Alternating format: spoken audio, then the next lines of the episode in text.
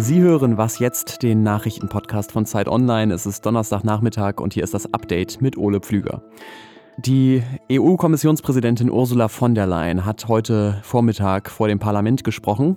Wir werden jeden verfügbaren Euro, den wir haben, auf jede erdenkliche Weise nützen, um Leben zu retten und die Lebensgrundlagen der Europäerinnen und Europäer zu schützen.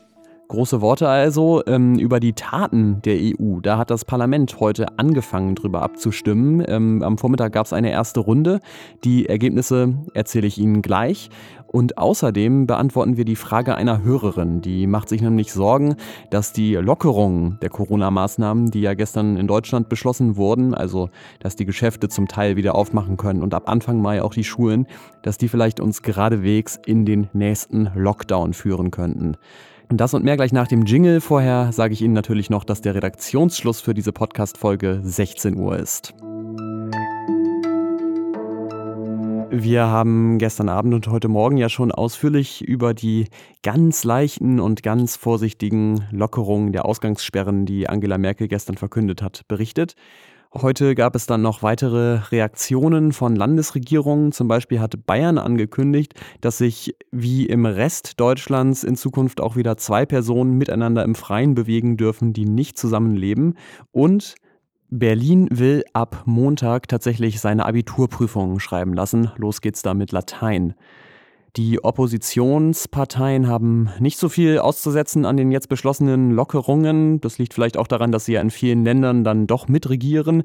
Wenn Kritik kommt, dann geht es meistens ums Detail, so wie hier bei FDP-Chef Christian Lindner. Einzelne Fragen müssen geklärt werden, etwa warum nur 800 Quadratmeter im Handel, wenn auch äh, mit Masken äh, größere Flächen denkbar wären, warum nicht auch Speisegastronomie unter Vorsichtsbedingungen. Der hätte sich also etwas mehr Freiraum gewünscht und auch die Grünen-Chefin Annalena Baerbock hat sich zu Wort gemeldet. Die vermisst ein bisschen mehr Hilfe für Familien.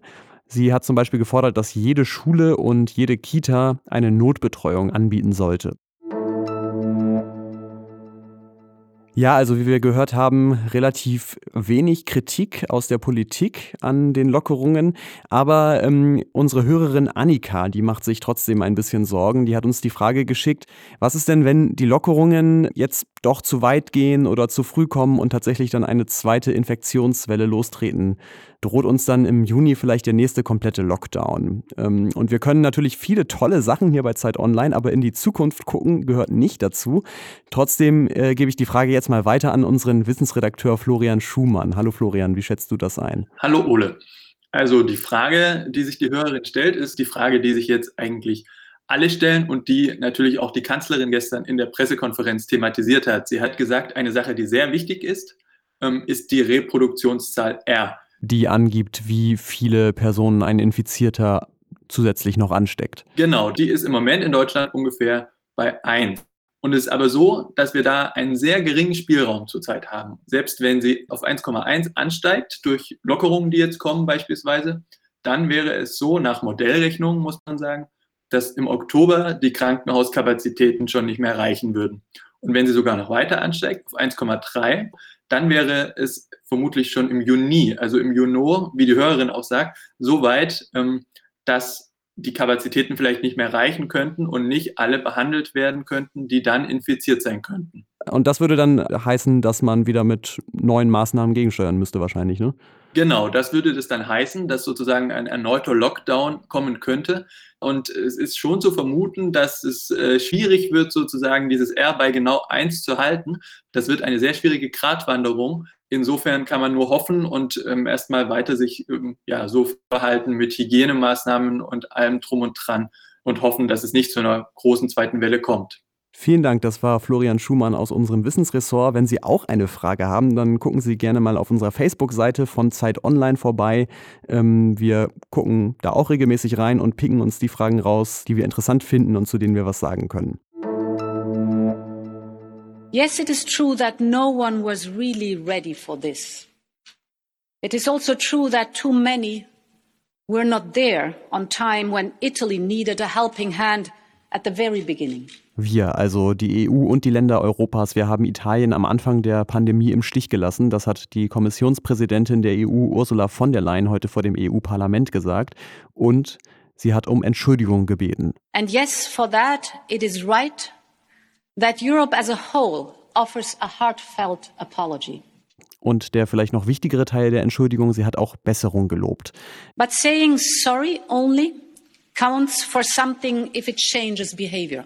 Damit sollte es dann heute auch gleich losgehen. Die EU-Kommission hat dem Parlament vorgeschlagen, alle Mittel, die im Moment noch im EU-Haushalt verfügbar sind, dafür einzusetzen, die Pandemie zu bekämpfen. Und das heißt, erstmal sollen drei Milliarden Euro in Beatmungsgeräte, Tests und in medizinische Hilfe für die Menschen in Flüchtlingslagern gesteckt werden. Das EU-Parlament stimmt heute und morgen über die Vorschläge der Kommission ab.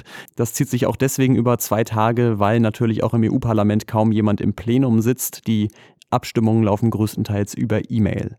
Die erste Abstimmungsrunde war heute Vormittag und da ist der Entwurf einer Resolution verabschiedet worden, der genau das fordert, nämlich mehr Schutz und mehr Hilfe für die EU-Bürgerinnen und Bürger in der Krise.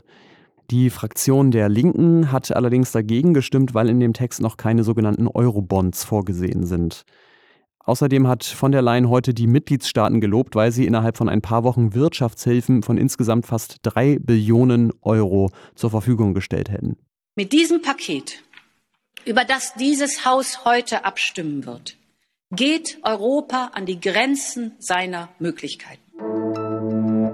Natürlich ist es auch wichtig, immer mal in andere Teile der Welt zu gucken, zum Beispiel heute nach Japan. Da haben Ärzte und Krankenhäuser davor gewarnt, dass das Gesundheitssystem zusammenbrechen könnte.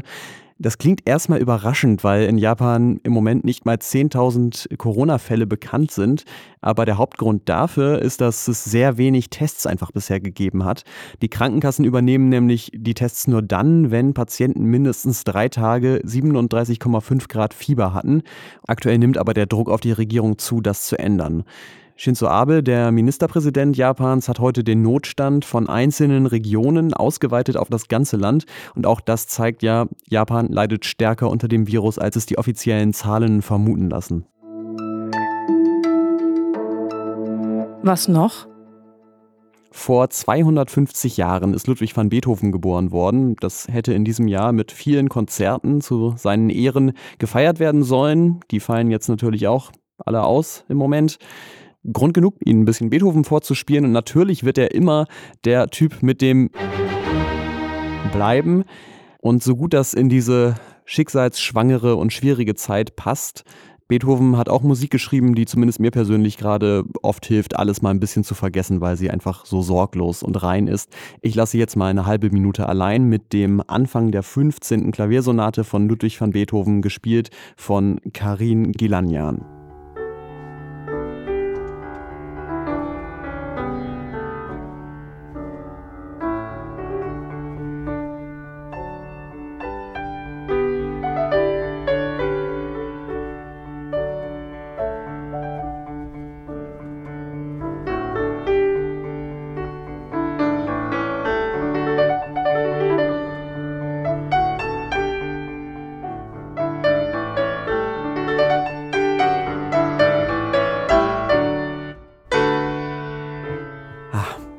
Danach braucht man eigentlich keine Abmoderation mehr.